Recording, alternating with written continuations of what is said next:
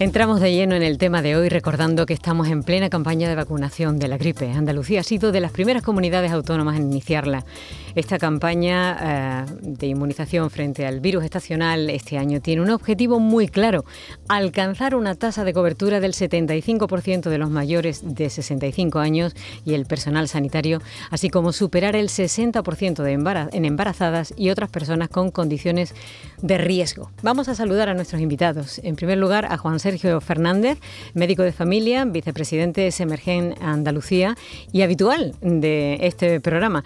Juan Sergio Fernández, buenas tardes. Hola, buenas tardes. ¿Qué tal? ¿Cómo está? Aquí esta tarde. Bueno, voy sobreviviendo. Libre de virus, espero. Espero, hasta ahora sí. y también imagino que a tope de trabajo en estos momentos, ¿verdad? Sin lugar a dudas. Estuve de guardia el domingo y fue una guardia infernal, sin parar ni durante el día ni durante la noche. Bueno, las consultas, pues lógicamente ya tenemos consultas presenciales, 60-40, es decir, 60% de consultas presenciales, 40% de telefónicas, y la población estaba ansiosa por ver a su médico. Eh, solo hay que estar en la consulta para ver la percepción y la sensación de alegría de la población al poder acceder ya de forma presencial a las consultas. Me lo imagino. ¿Y mm, qué percepción Juan, Sergio tiene eh, sobre la disposición por parte de los pacientes que le consultan en relación a la vacunación? Pues generalmente la disposición en mi caso siempre es buena. Es más, tengo pacientes que ahora con cuestión de la tercera dosis, en donde no les tocaría ponerse la tercera dosis porque no tienen criterios para ponerse esa tercera dosis, ni tienen más de 70 años, ni están eh, afortunadamente ingresados en ninguna residencia, algunos preguntan, yo no me podría poner la tercera dosis. O sea que mucha población está bueno, preguntando si ellos serían subsidiarios de esa tercera dosis. Eh, ya viendo que el efecto beneficioso de la vacuna ha sido tan, tan grande, eh, la confianza ha ido creciendo en la misma vacuna. Menos mal. Saludamos ahora a David Moreno Pérez, él es coordinador del programa de vacunación COVID-19 en Andalucía, en la Consejería de Salud y Familia de la Junta. Señor Moreno, buenas tardes. Buenas tardes y buenas tardes a mis compañeros de, tertulia. Encantado de estar aquí también. Buenas tardes, David. Encantado. Em, señor Moreno, las coberturas de COVID eh, son de las más altas de los países de nuestro entorno. Eh, ¿Cómo fueron las coberturas de gripe del año pasado en Andalucía? Bueno, pues las coberturas del año pasado de gripe el año pasado fueron de las mejores que ha habido en la historia, si no la mejor. También hubo una muy buena en el año aquel de la gripe aviar y, la verdad que, bueno, eh, la gente oyó eh, la llamada que hicimos para intentar que hubiese la menor, el menor número posible de casos de gripe el año pasado, para intentar de, eh, desahogar un poco el sistema sanitario, el que no se confundieran los casos de gripe con los de COVID. Este año estamos en una situación algo diferente, en el sentido de que hay menos COVID, o parece que va a haber menos COVID durante este invierno que el, que el invierno pasado, pero vamos a tener otros virus respiratorios, con lo cual la llamada sigue siendo la misma. Queremos que, haya menos casos de gripe para evitar las complicaciones y también para, para evitar ¿no? esa confusión que hay a veces con los síntomas de, gripe, de COVID y evidentemente pues pedimos la misma, la misma cobertura que el año pasado, de buena que el año pasado. ¿Y cómo se está desarrollando en estos primeros días la campaña? Bien, empezamos hace unos días con residencias, ayer ya empezamos con los mayores de 65 años, las personas con patologías crónicas y la verdad que los primeros días suelen ser pues la gente que tiene muchas muchas ganas de vacunarse, que siempre hay un sector de la población pues que, que quiere ¿no? vacunarse de los primeros, incluso con cierta ansiedad, ¿no? por un poco el, el, el miedo a, que no haya vacunas, ¿no? que no haya dosis para cuando le, les toque, pues hace que la gente vaya a los centros de salud, pida la cita corriendo y bueno, siempre también pues eh, pedimos también pues una tranquila, una relativa, relativa tranquilidad ¿no? a, a la población porque la campaña es larga, la campaña dura, dura aproximadamente dos meses o algo más y, y habitualmente siempre hay tiempo para, para todos, para vacunarse. Recientemente el Comité Asesor de Vacunas de la Asociación Española de Pediatría ha publicado también sus recomendaciones anuales sobre la vacunación antigripal de niños y adolescentes. Y en esta campaña, como novedad, a los grupos de riesgo eh, suma la vacunación antigripal infantil universal en niños entre 6 y 59 meses, o sea, casi 5 años. Esto también eh, se contempla en Andalucía, ¿verdad? Ahora mismo eh, solamente contemplamos la vacunación de los niños pequeños con factores de riesgo. es cierto que es algo que está en el debate, eh, en el debate internacional, ¿no? El si vacunar a los niños. La vacunación antigripal de los niños fundamentalmente busca el que haya menor transmisión, menor circulación del virus en la comunidad. Es decir, casi que vacunamos más a los niños para proteger a los mayores, sobre todo a la gente más mayor y la gente con, con patologías de riesgo, que por ellos mismos, aunque es verdad que también hay niños que padecen casos de gripe con cierta gravedad, ¿no? Pero es cierto que casi que lo hacemos más como medida de salud pública que por beneficio propio del, del, niño, ¿no? Es cierto que algo que, que además yo soy pediatra, ¿no? Y es algo que llevo años también mm, reclamando que se hable y que se estime y que se y que se y que se haga una estimación de verdaderamente de, de, lo que podemos conseguir, ¿no? De hecho hay países que ya lo están haciendo y están viendo cómo tienen cierto impacto en el adulto también, ¿no? El vacunar a los, a los niños. Pero es cierto también, por otro lado, que la producción de la vacunación, de la vacuna de gripe a nivel mundial, es, un, una producción limitada. Es decir, está, se producen las dosis de vacuna de gripe pensadas para la población mayor ahora mismo y la población con patologías de riesgo. No, no está en, en, la mente y en los cálculos de los laboratorios no está el vacunar a todos los niños, con lo cual tienen que ir un poco de la mano, ¿no? El, uh -huh. el, el, que haya una recomendación oficial de un país, de una comunidad o de una o de la Unión Europea entera eh, de vacunar a los niños tiene que ir acompañado de una producción adecuada de dosis por parte de los laboratorios. Claro. Es decir, tiene que ir un poco de la mano ambas cosas. Claro. Bueno, vamos a saludar a nuestro tercer invitado, es Jesús Ruiz Aragón, él es microbiólogo clínico, especialista en vacunas y trabaja en el Hospital de la Línea y es miembro de la Sociedad Española de Vacunología. Eh, eh, señor Ruiz Aragón, el año pasado, bueno, buenas tardes primero. Buenas tardes, Mariló. que me parece Encantado. que escuché antes ya que saludaba. este ratito con, con vosotros y con mis dos compañeros. Igualmente. El año pasado, eh, por las medidas de distanciamiento, las mascarillas, las altas coberturas alcanzadas, la gripe, la verdad es que no circuló demasiado. ¿Por qué es tan importante vacunarse este año, bajo su punto de vista? Porque creemos que, claro, que las medidas de distanciamiento social, las mascarillas, incluso el aislamiento que tuvimos el año pasado, pues evitó que tanto la gripe como otros patógenos respiratorios, como bien ha comentado ante David, pues que no, no circulara, fue solo territorio COVID, ¿no? por, por poder decirlo así. Pero este año, después de unas temporadas suave o nula de gripe como ha habido, siempre se, se postula que suele venir un, resurgir, también ya se están mm, parando un poco de utilizar las mascarillas, el distanciamiento y, los expertos pues vaticinan que, la gripe pues que va, va a venir, tanto la gripe como, otro, como otros virus, virus respiratorios que nos puedan afectar uh -huh. por lo tanto la vacunación este año más que nunca es muy importante. La vacuna de la gripe se fabrica en función de lo que circula en el invierno del hemisferio sur y nos da posibles pistas de cómo se puede comportar este año. ¿Cómo se ha comportado la gripe en el hemisferio sur? ¿Ha habido ya casos en nuestro entorno?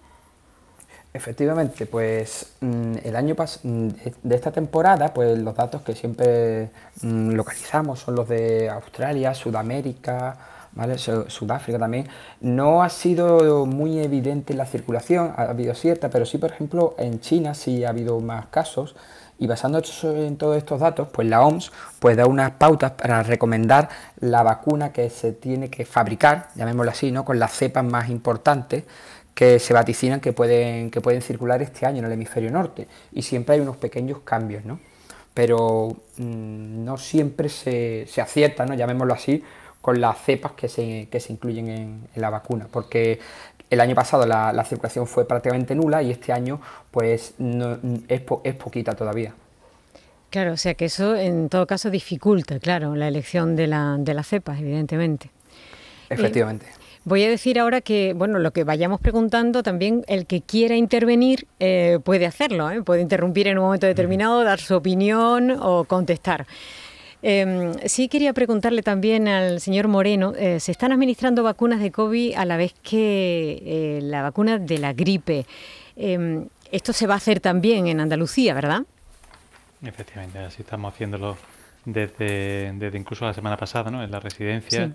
algunos que quedaban por vacunarse de COVID también se llevaron la vacuna de la gripe y lo estamos haciendo con total naturalidad eh, desde, desde ayer, ¿no? Eh, la vacuna del COVID cuando llegó fue una vacuna muy nueva, todavía no había dado tiempo a, a hacer estudios con otras vacunas, ¿no? que eso habitualmente lo solemos hacer con todas las vacunas. Acabamos haciendo estudios eh, poniendo varias vacunas a, las personas y viendo si hay algún tipo de problema. Y normalmente, normalmente todos los estudios suelen salir bien, en el sentido de que no hay un aumento de reacciones por poner más de una vacuna a la, a la vez en la misma persona, ¿no? Aunque tuviésemos esa intuición de que iba a ir bien, después de un tiempo ya hemos, sí que hemos hecho ya estudios con, con, la vacuna del COVID y la vacuna de la gripe, ponerlas a la vez en las mismas personas y hemos visto que van muy bien, que no hay ningún tipo de aumento de reacciones ni de diferencia en la respuesta de la persona a esas vacunas en cuanto a protección, es decir, que protegen igual de bien si se ponen a la vez o si se ponen cada una un día. Y por eso estamos haciendo pues lo que estamos haciendo, ¿no? Ponerlas a la vez porque es una oportunidad vacunal que llamamos, ¿no? La persona la tenemos delante y lo ideal es que se lleve pues las dos o las tres vacunas que le toca a esa persona según sus factores de riesgo y su edad, que aquí en este caso en Andalucía pues puede ser la vacuna del COVID, la tercera dosis, puede ser la vacuna de la gripe y puede ser la vacuna del neumococo. Hay personas que se llevarán una, otras dos y otras tres vacunas en el mismo día. Madre mía, ahí los especialistas en vacunas, Jesús, estarán trabajando para esta coadministración, estarán trabajando duro. Sí, por supuesto, pero lo importante, como bien ha dicho David, es nunca perder la oportunidad de vacunación. Siempre que, el sujeto así lo, requiera, o por edad o por su patología, se ha demostrado que la coadministración es totalmente seguro, incluso las tres el mismo día, en diferentes brazos, con una, pequeña distancia entre ambas vacunas, pero lo importante es vacunar, porque la coadministración, los últimos estudios sí lo reflejan que es totalmente segura, de la vacuna del COVID con, la de la gripe y con la del neumococo conjugada. Juan Sergio, ¿están preguntando acerca de esto los pacientes? ¿Están preocupados por este tema? Eh, realmente no. Yo quería comentar que, bueno, se pueden, como han dicho mis compañeros, poner las tres vacunas simultáneamente, pero esto se va a dar en casos absolutamente excepcionales. ¿Por qué? Porque la población donde ahora se recomienda la tercera dosis de COVID, que es la población institucionalizada en residencia y la población mayor de 70 años, en más del 90 o 99% ya están vacunados del neumococo con lo cual esa vacuna se pone solo, solo una vez en la vida, no hay que repetirla. Y la vacuna del neumococo está indicada, además de en esta población, en otro sector de población, que son los mayores de 60 años, mayores de 60 años o personas con patologías crónicas, diabéticos, insuficiencia cardíaca, eh, insuficiencia renal, eh, etcétera, etcétera. Con lo cual es difícil que las personas que tienen que ponerse la vacuna tercera dosis de COVID necesiten eh, ponerse una nueva vacuna que sería del neumococo. Ya digo, porque son sectores de población distintos y esos sectores que llevan, van a vacunarse del COVID de tercera dosis ya están vacunados frente al neumococo. Y normalmente en el centro de salud se aprovecha siempre para vacunar de la gripe, ver el estado vacunal del paciente y si en estos grupos que les toca no está vacunado de neumococo, de la vacuna 13 valente, de la, de la conjugada, se le pone su dosis. Y también en algunos casos al año siguiente se pone otra vacuna de, de neumococo, que es la polisacárida, y se tiene cubierto todo, todo el espectro. Eh, estas dos vacunas hay que ponerlas con un año de diferencia. Primero se pone la conjugada y al año siguiente se pone la, la polisacárida. Esa sería la estrategia protocolizada porque de otra manera, hacerlo de otra manera, interfiere la eficacia de, de esas dos vacunas. Hay que hacerlas, ya digo, separadas un año, una y otra. ¿Y hasta qué punto, esto que me conteste el que quiera de los tres, hasta qué punto es peligrosa eh, la convivencia del coronavirus y, de la gripe. La posibilidad, no sé si existe, de coger las dos cosas a la vez, como dos virus independientes, o de coger una cosa primero, otra cosa después, o no, sé, no sé cuántas posibilidades se podrían dar. Hombre, en teoría eso es una posibilidad, en teoría. En la práctica es una posibilidad realmente escasa, porque precisamente la vacuna del COVID ha reducido eh, la incidencia de esta enfermedad es más del 95%. Eh, y de hecho, cuando algún paciente vacunado con su vacunación completa de COVID vuelve a reinfectarse, que lo estamos viendo, eh, se reinfecta y los, síntomas, la clínica que estos pacientes manifiestan es una clínica leve, una clínica muy light, en ningún caso eh, pone en peligro la vida, normalmente la vida del paciente que se reinfecta de COVID. Es decir, que, que la eficacia de la vacuna COVID no hay ya ninguna duda, está contrastada más que de sobra y la vacuna de la gripe, después de 40 o 50 años poniéndola, pues también sabemos, bueno, no son estas vacunas iguales las que las se ponían hace años, son mucho más seguras y diríamos que los efectos secundarios de esta vacuna actual de la gripe, que tiene, tiene cuatro, cuatro cepas para abarcar todos los, virus que posiblemente puedan poner, la, puedan poner eh, o causar la enfermedad, realmente los efectos secundarios son también a nivel local y prácticamente inexistentes. O sea que la seguridad de ambas, de ambas, vacunas está absolutamente garantizada. Sí, pero se están dando casos de que una persona eh, pueda coger ambas, ambas enfermedades, o sea, tener COVID y tener sí, teóricamente se, puede dar, se puede dar el caso. Eso es, ya digo, poco probable, pero es una posibilidad real. ¿eh? Sí, bueno, yo tengo que decir también que la gripe de, clásicamente siempre ha sido la puerta para la entrada de otras enfermedades. Es decir, eh, un señor, un adulto o un señor mayor coge la gripe y como consecuencia de una gripe profunda puede ocasionar que también coja una neumonía. Por lo tanto, la gripe eh, es importante no padecerla, estar prevenido, estar vacunado para que no sea puerta de que al adquirir la gripe podamos coger otras enfermedades respiratorias, tanto víricas como como bacteriana, como puede ser el COVID o puede ser una, neumonía por un neumococo. Eh, hecho, siempre hemos estudiado en medicina que la gripe es una enfermedad que se llama anergizante. Eso significa que produce una merma, un deterioro importante del sistema inmunitario, sistema inmunitario natural que todas las personas tenemos para defendernos de las infecciones. La gripe, una vez que se tiene, ese sistema inmunitario se ve realmente tocado, se ve disminuido en su eficacia y en lo que facilita la aparición de otras enfermedades respiratorias, como ha dicho el compañero, concretamente la, neumonía. De ahí la necesidad de vacunarse de las dos cosas a la vez, gripe y neumonía. Ajá. Eh, vamos a escuchar a, un oyente que nos hace una pregunta, a ver si le podemos responder. buenas tardes, Antonio, de Jerez de la Frontera.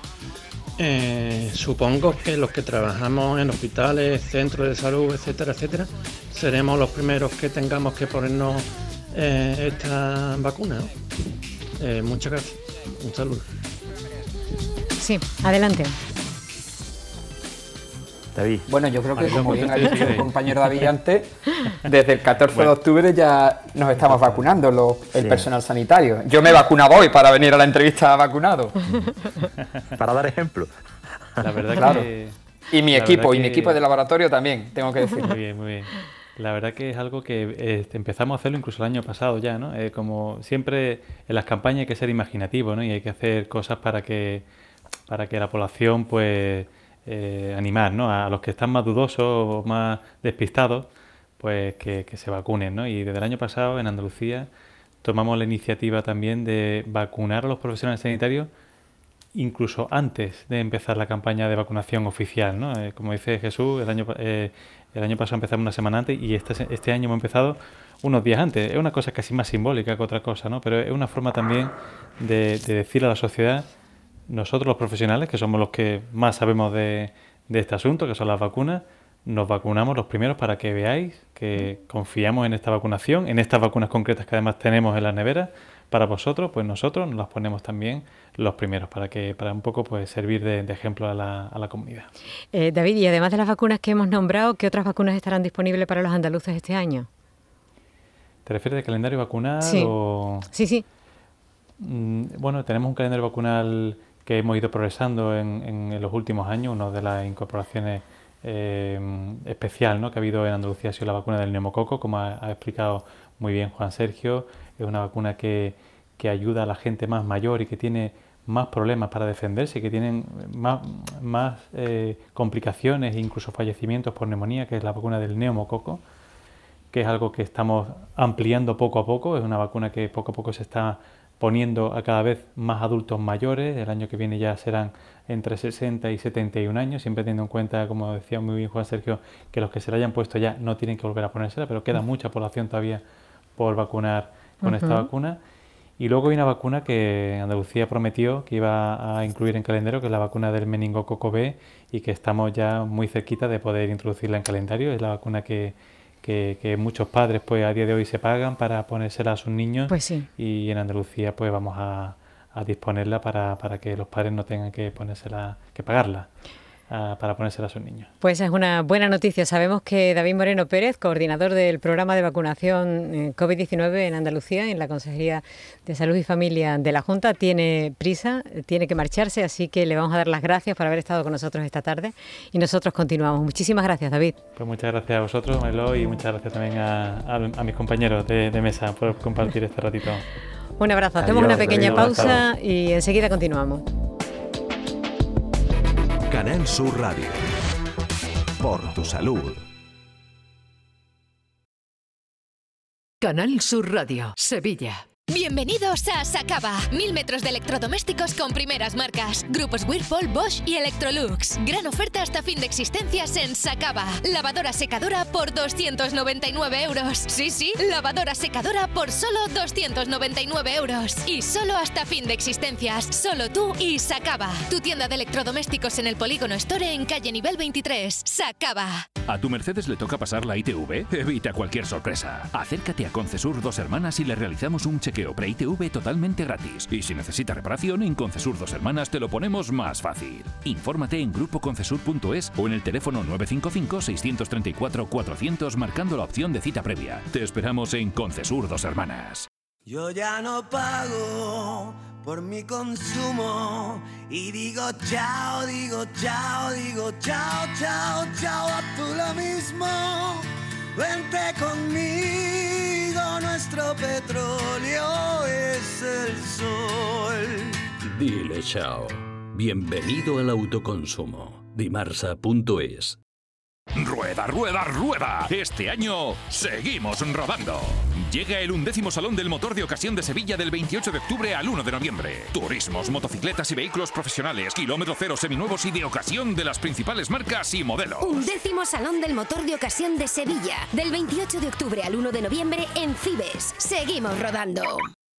Mientras duermes, hay mucha gente de radio. Gente que está viajando, limpiando, conduciendo, repartiendo, vigilando. Toda esa gente forma parte de un club y están en la mañana de Andalucía, el club de los primeros de Canal Sur Radio, con Charo Padilla. De lunes a viernes, desde las 5 de la mañana. Quédate en Canal Sur Radio, la radio de Andalucía. Para contactar con nosotros puedes hacerlo llamando al 95 50 56 202 y al 95 50 56 222 o enviarnos una nota de voz por WhatsApp al 616 135 135 por tu salud en Canal Sur Radio.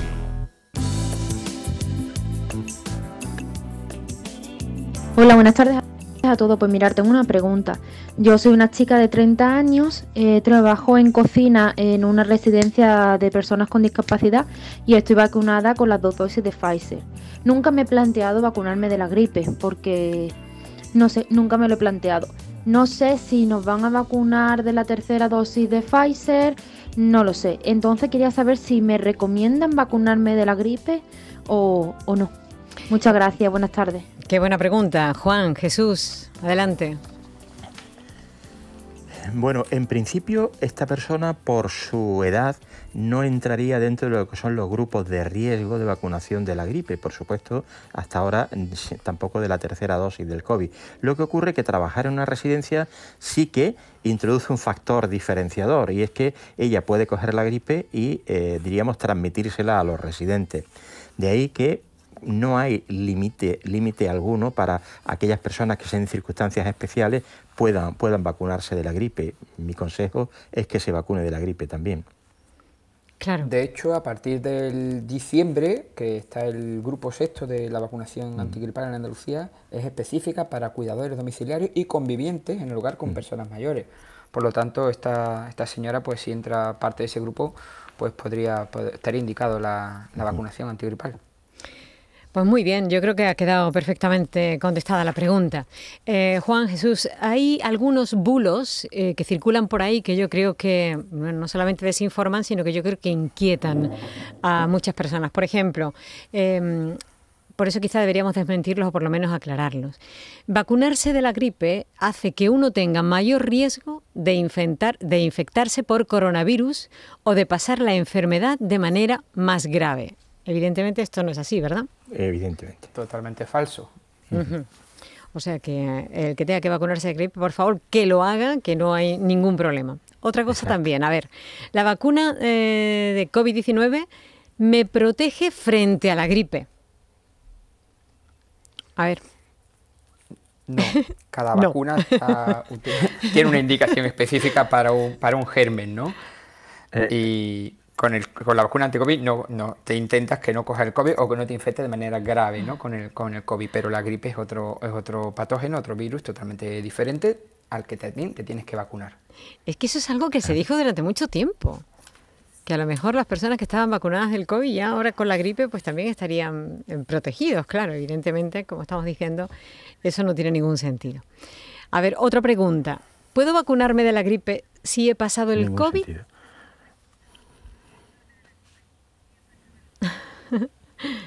¿Se puede? Claro. Se puede. Sin lugar a dudas. No hay que esperar tiempo porque, por ejemplo, para ponerse de una dosis a otra con el COVID hay que pasar unos meses antes de poderse vacunar. Pero con la gripe no hace falta. un mes solo. Antes eh, había que esperar seis meses y ya con el COVID eh, se recomienda la vacunación al mes de haber pasado la enfermedad. Una pregunta más. Em, hay quien también tiene una duda importante, sobre todo cuando se trata de niños, y es cuando presentan síntomas, ¿cómo se diferencia si lo que está sufriendo es la gripe o el COVID o un resfriado o en qué momento nos podemos alarmar y hay que ir a hacerle una prueba? Eh, ¿Hay algo que le podamos decir para que ayude? Esa, esa, es una buena pregunta. Eh, por la clínica es difícil discernir si se trata de... Hay, síntomas que son típicos del COVID y no de otras enfermedades. Por ejemplo, la pérdida del olfato y del gusto suele ser muy típica del COVID y no se da en la gripe.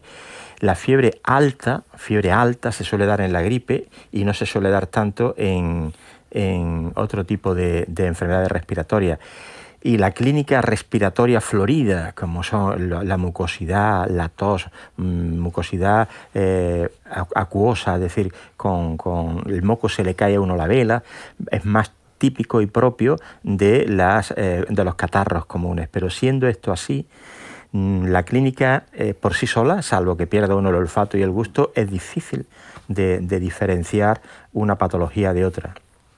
Mm, de hecho, nosotros, yo que trabajo en, el laboratorio del hospital, pues tenemos unos kits diagnósticos de las famosas PCR, que junto con las pruebas para diagnosticar el coronavirus, también diagnosticamos la gripe y el virus respiratorio sincitial, que es un virus que afecta a lactantes y también puede afectar a, personas mayores, adultas.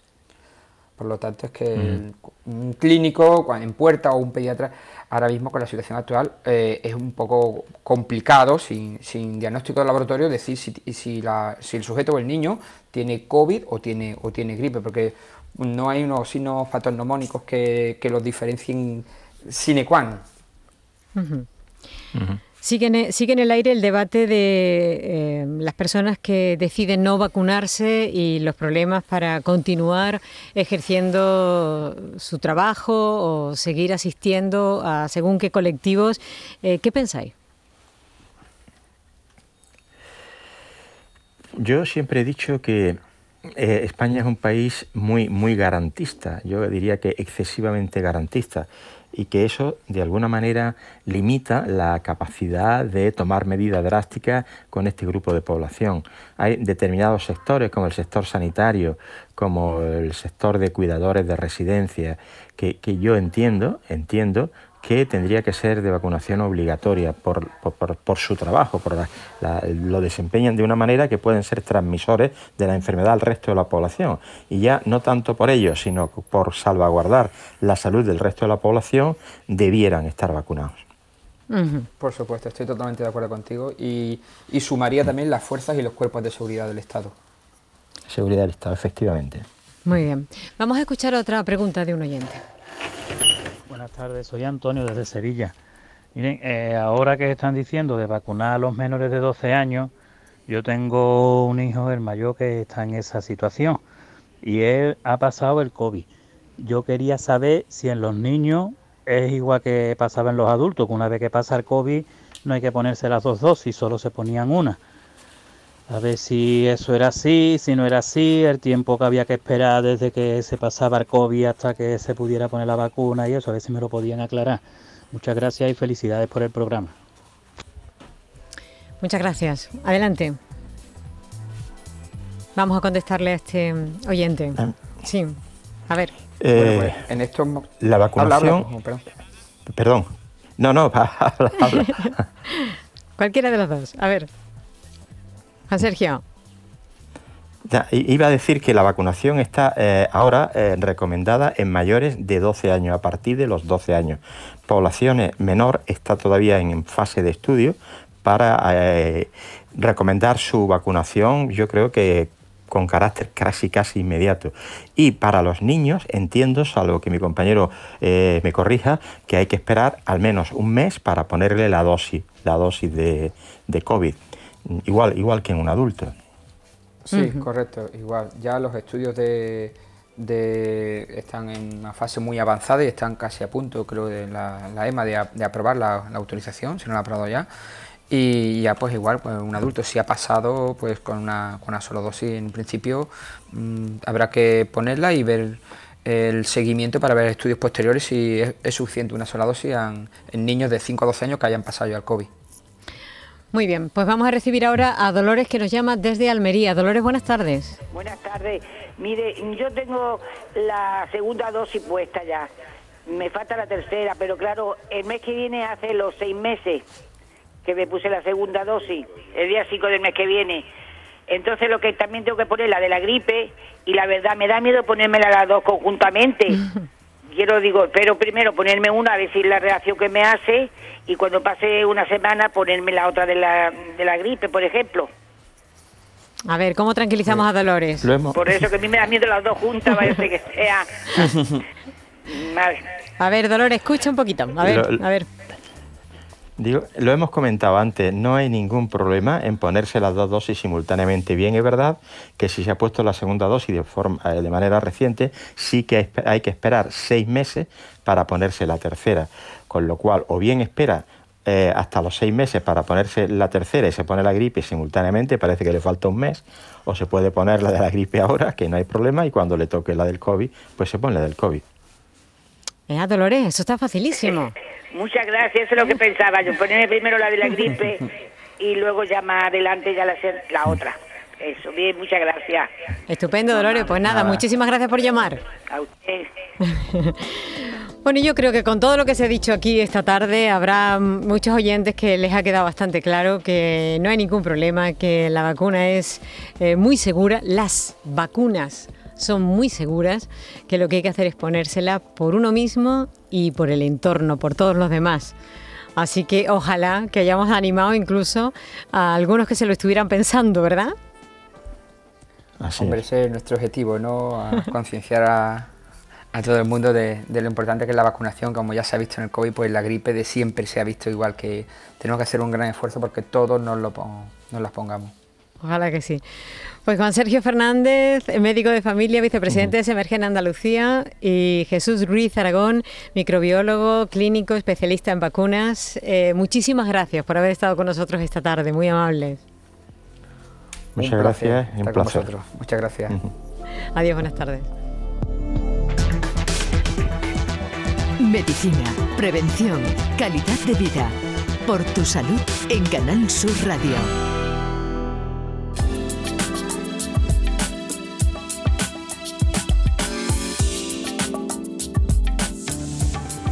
Por tu salud.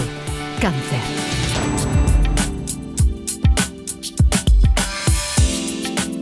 Como decíamos al principio del programa, hoy, martes 19 de octubre, es el Día Mundial contra el Cáncer de Mama. Ese tumor es el más frecuente en las mujeres occidentales y según datos de la Asociación Española contra el Cáncer, una de cada ocho mujeres desarrollará cáncer de mama a lo largo de su vida. Sin ir más lejos, en 2020 fueron diagnosticados a nivel mundial 2.261.419 tumores y en España se detectaron el pasado año 32.953 casos. No queríamos dejar pasar este día sin hablar de este tema y lo vamos a hacer con el doctor Rubén del Toro. Él es coordinador del Grupo de Trabajo de Cáncer de Mama de la Sociedad Andaluza de Oncología Médica y oncólogo en el Virgen del Rocío de Sevilla. Eh, doctor del Toro, buenas tardes. Hola, ¿qué tal? Muy buenas tardes a todos. Doctor, el cáncer de mama es una enfermedad que afecta sobre todo, como decimos, a las mujeres, pero también puede afectar a los hombres.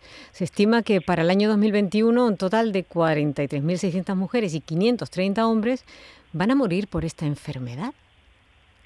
Efectivamente, sí, aunque como bien dice es una enfermedad que afecta mayoritariamente a, la mujer, es cierto que en aproximadamente el 1% de los casos también puede afectar a los hombres.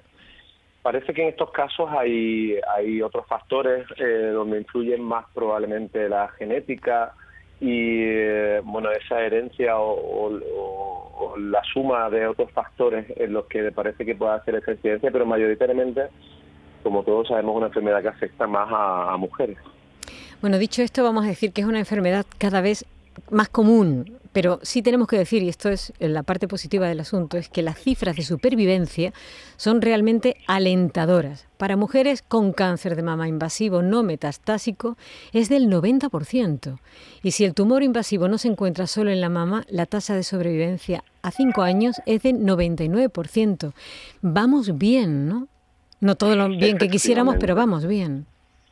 Efectivamente, sí, tenemos la suerte de tener eh, la sanidad eh, en este país que es, como sabéis, universal para, para todos y gracias a los planes de, detección precoz del cáncer de mama eh, de hace ya muchos años que el, plan de screening ha hecho que se diagnostique la enfermedad en etapas muy tempranas y como bien dices, la estadística es muy favorable, ya que prácticamente el 87-90% de las mujeres que se diagnostican en España de un cáncer de mama es bastante probable que puedan superarlo sin volver a desarrollar la enfermedad más adelante.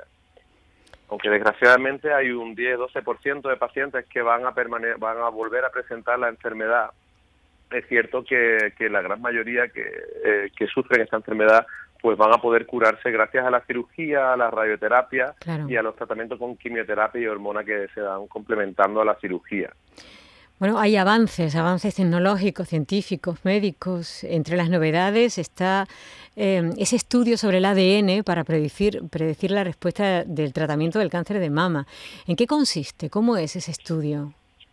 Bueno, la, eh, se han desarrollado varias plataformas. Eh, ahora mismo nosotros usamos entre cuatro y cinco plataformas que podemos, donde se puede valorar exactamente el tipo de tumor que la mujer padece. No, no todos los cánceres de mama son iguales. Eso hace ya unos años que lo sabemos. definimos unos cuatro tipos de tumores diferentes, cada uno con un tratamiento diferente, con un pronóstico diferente.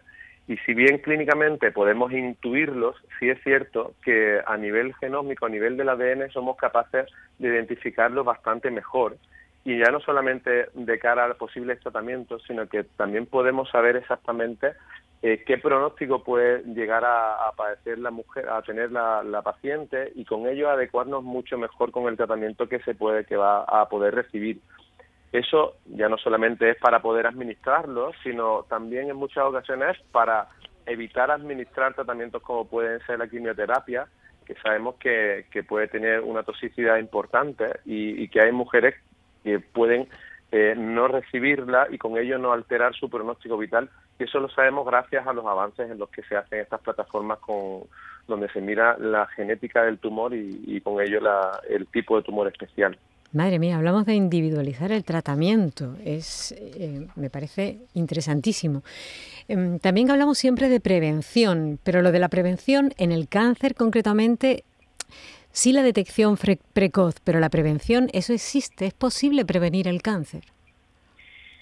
Bueno, eh, realmente ahí yo creo que todavía tenemos un camino importante para recorrer, porque si bien es cierto que en los estudios poblacionales que se han podido hacer buscando algún factor de riesgo, se han identificado pues los factores que yo creo que todos sabemos, como, como la obesidad, la mala alimentación, el sedentarismo, la falta de ejercicio, y esto es verdad que no es una una cantinela que decimos los médicos, sino que es real que, que, es que en los estudios se observa que la población con una peor higiene eh, de vida tiene más riesgo de padecer enfermedad.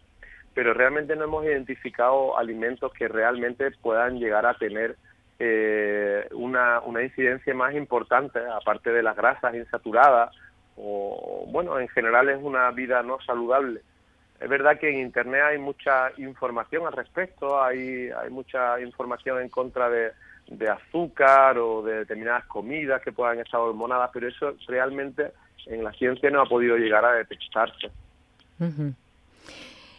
Pero sí con, con relación a la detección precoz. Eh, nos están eh, bombardeando constantemente y sobre todo cuando llegan eh, fechas como la de ahora, de la importancia, por ejemplo, de la autoexploración. Eso realmente es efectivo, ¿verdad? Efectivamente, la detección precoz es como con cualquier tumor es crucial en el, en el, en el pronóstico que posteriormente va a tener la paciente.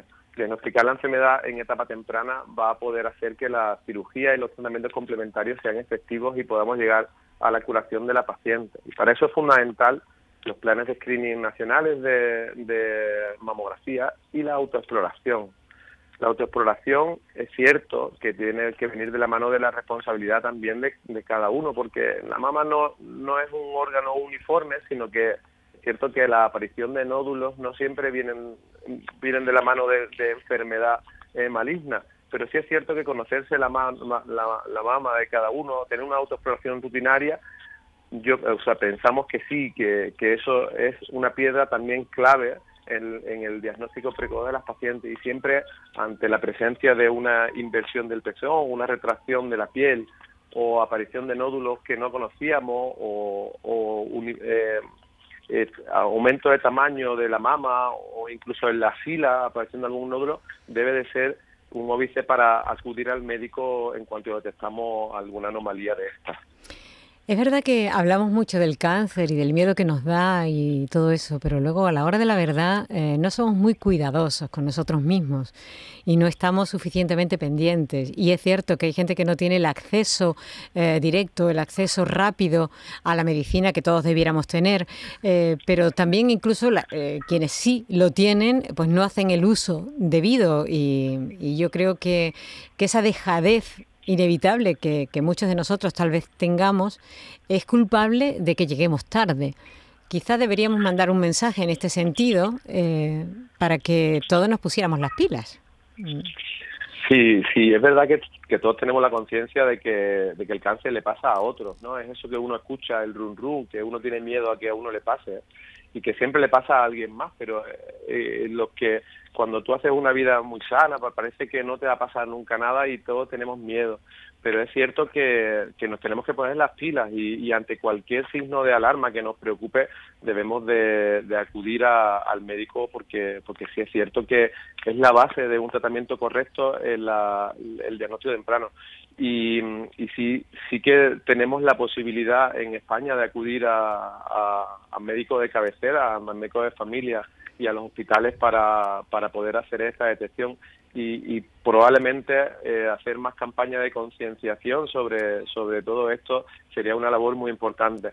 Pero sí que, noto, sí que notamos que la población cada vez está más concienciada y que cada vez eh, se acude antes al médico. Bueno, probablemente este año ha sido un poquito atípico porque ha habido mucho miedo en la asistencia, pero pero normalmente sí que cada vez se tiene más concienciación al respecto.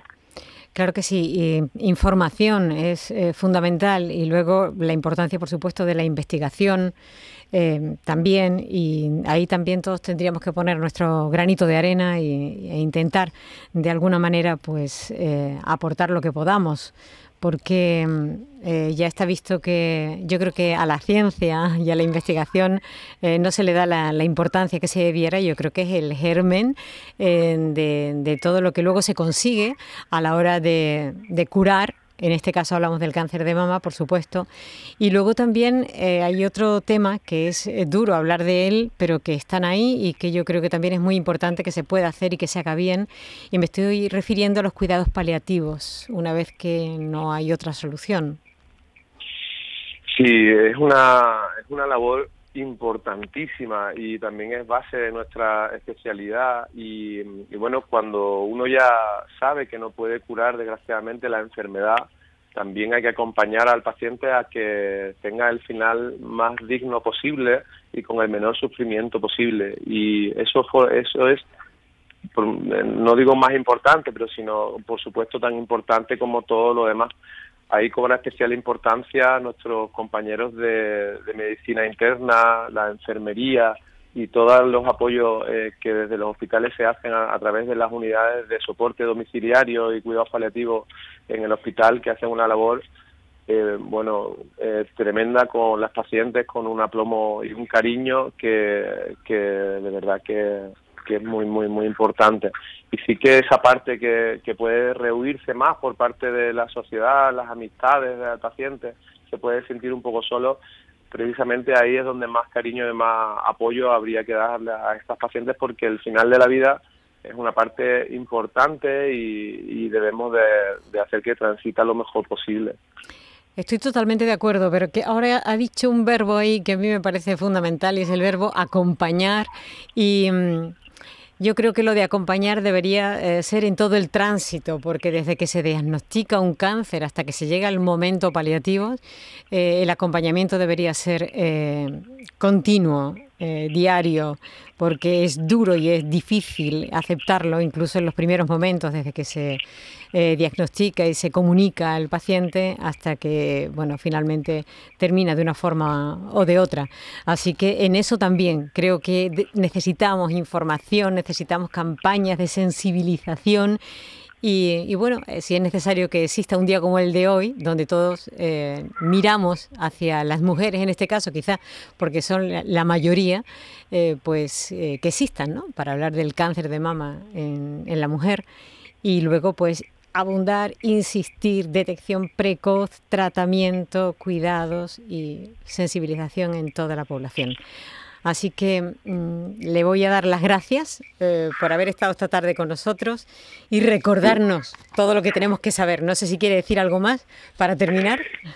Bueno, muchísimas gracias. Sí, eh, yo creo que la palabra acompañar como final eh, para mí yo creo que es la más importante y solamente quería dar un mensaje más de esperanza porque es cierto que la investigación, que, que sí que habría que priorizarla algo más, eh, nos está dando un cambio en la oncología y la unión de la genética con la biología molecular y probablemente la inteligencia artificial que nos crea nuevos algoritmos de búsqueda de nuevos diagnósticos y tratamientos nos están dando un cambio trascendental en la oncología que viviremos, espero, en los próximos años. Y la verdad que todos los oncólogos y todos los, que nos dedicamos a esta profesión estamos muy ilusionados con, con cada vez nuevos fármacos con mejores perspectivas y, bueno, solamente quería mandar ese, ese mensaje de, de ilusión que yo creo que tenemos todos. Pues muchísimas gracias, doctor Rubén del Toro, coordinador del Grupo de Trabajo de Cáncer de Mama de la Sociedad Andaluza de Oncología Médica y oncólogo del Hospital Virgen del Rocío de Sevilla. Gracias por estar con nosotros esta tarde. Muchísimas gracias a vosotros por la invitación. Hasta luego, un abrazo. Y por supuesto, gracias también, como bien decía el, doctor, eh, a todos los que hacen posible que la vida de las personas que sufren cáncer sea más llevadera y no solamente a ellos, sino a todos los que les rodean, porque la familia también lo pasa mal y necesitan ese apoyo. Y vamos a, entre todos, a apoyar la investigación, de verdad, esa es la puerta, ese es el camino. Así que entre todos hagamos lo posible. Gracias a mis compañeros, a Antonio Carlos Santana y a Kiko Canterla, que han estado ahí, han hecho posible que esto salga eh, para compartirlo con todos ustedes. Y a los oyentes que siempre eh, también colaboran con nosotros y con sus preguntas nos ayudan a entenderlo todo un poquito mejor. Un abrazo enorme y mañana más.